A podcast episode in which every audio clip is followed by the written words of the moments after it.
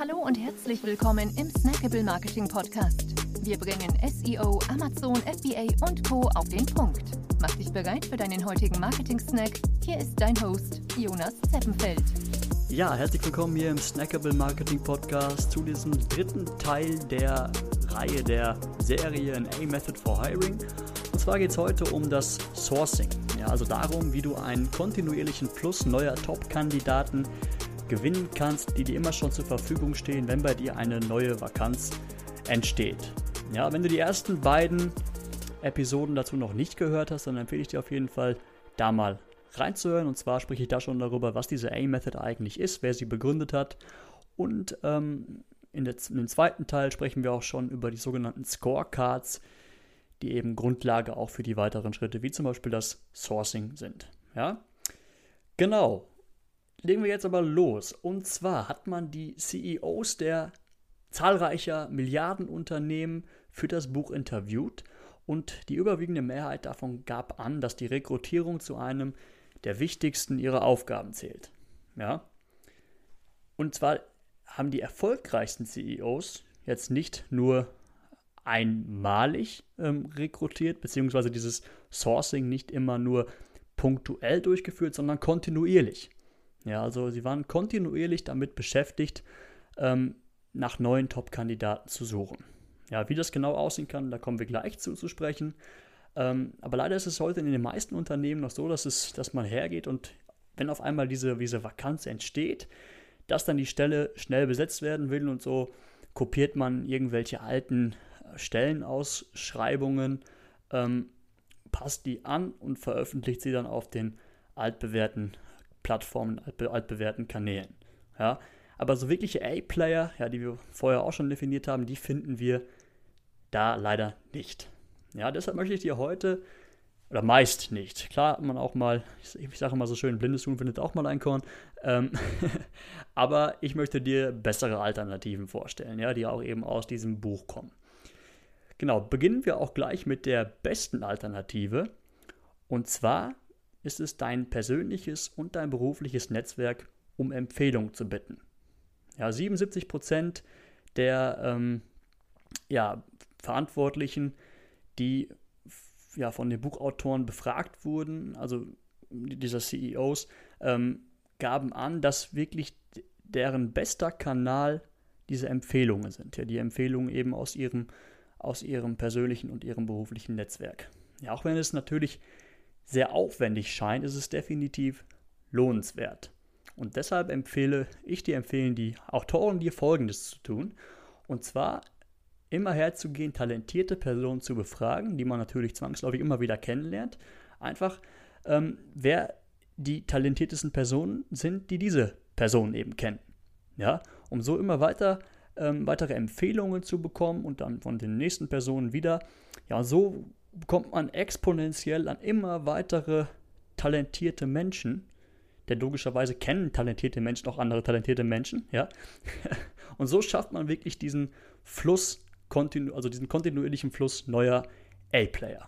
Ja. Das ist die erste Alternative und, die, und auch die definitiv beste. Was man sonst noch machen kann, das ist zum Beispiel auch die eigenen Mitarbeiter um Empfehlungen zu bitten. Ja, also Mitarbeiter kennen die Unternehmenskultur ähm, und sie fühlen sich auch noch wertgeschätzt, wenn sie äh, andere Menschen für das Unternehmen empfehlen können. Ja.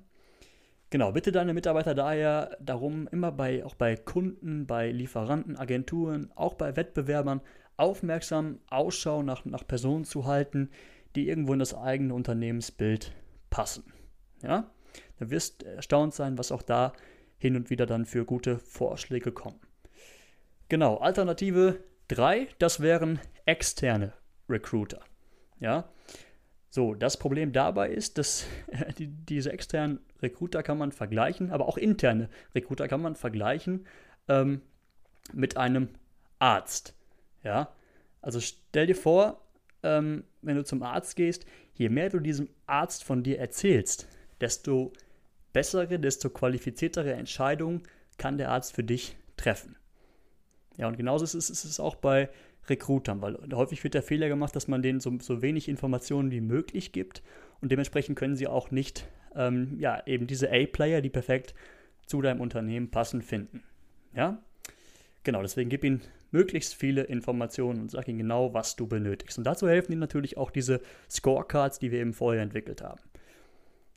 Genau, zu allerletzt brauchst du dann noch ein Sourcing-System.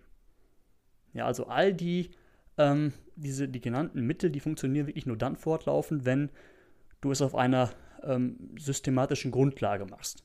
Ja, und theoretisch brauchst du dafür eigentlich gar nicht mehr als eine Excel-Tabelle, in der du ähm, Namen und Kontaktinformationen, also auch wirklich persönliche Kontaktinformationen, zum Beispiel ähm, alles, was du eben in, in, Gesprächen schon herausgefunden hast, die dich auch wirklich, Informationen, die dich auch wirklich an diese, diese individuelle Person erinnern. Und eben einen Kalender, der irgendwie integriert wird, der dich regelmäßig an die Kontaktaufnahme erinnert. Und dann wird dir empfohlen, ähm, diese, ähm, genau, diese Kontakte immer mal wieder anzurufen und dir dafür wöchentlich eine ähm, Erinnerung zu setzen, wöchentlich nur eine halbe Stunde einzuplanen, in der du einfach hergehst, über die, über die Liste schaust und dir wieder ähm, einen Kandidaten, eine Kandidatin herauspickst, um ihn oder sie zu kontaktieren ähm, und wenigstens dann ein gutes Gespräch pro Woche zu führen. Und so kommst du immer wieder, ähm, so bleibst du immer präsent, auch in den, in den Köpfen der Mitarbeiter, du, in, in den Köpfen der Kandidaten und du weißt halt immer, ähm, was sich bei, bei denen gerade abspielt. Und irgendwann, äh, wenn dann die Vakanz entsteht bei dir im Unternehmen, dann hast du vielleicht eine Person im Hinterkopf und kannst dann eben gezielt auf diese Person zugehen. Ja, gleichzeitig kannst du auch immer wieder hergehen, ähm, wieder nach, nach weiteren talentierten Personen fragen und so deine Liste, dein System immer weiter füttern. Ja, genau, das war es jetzt auch für heute. In der nächsten Episode geht es dann konkret um Selektion, also den, den Auswahlprozess. Wie du wirklich nachher hergehst und aus deiner Liste dann die Top-Kandidaten herauspickst für eben ähm, ja, die Position, die du begleiten möchtest. Genau, das war's jetzt. Bis dann zum nächsten Mal. Alles Gute, ciao. Wir freuen uns sehr, dass du dabei warst. Wenn dir die heutige Episode gefallen hat, dann abonniere und bewerte uns gerne. Bis zum nächsten Mal und stay tuned. Dein Dive Team.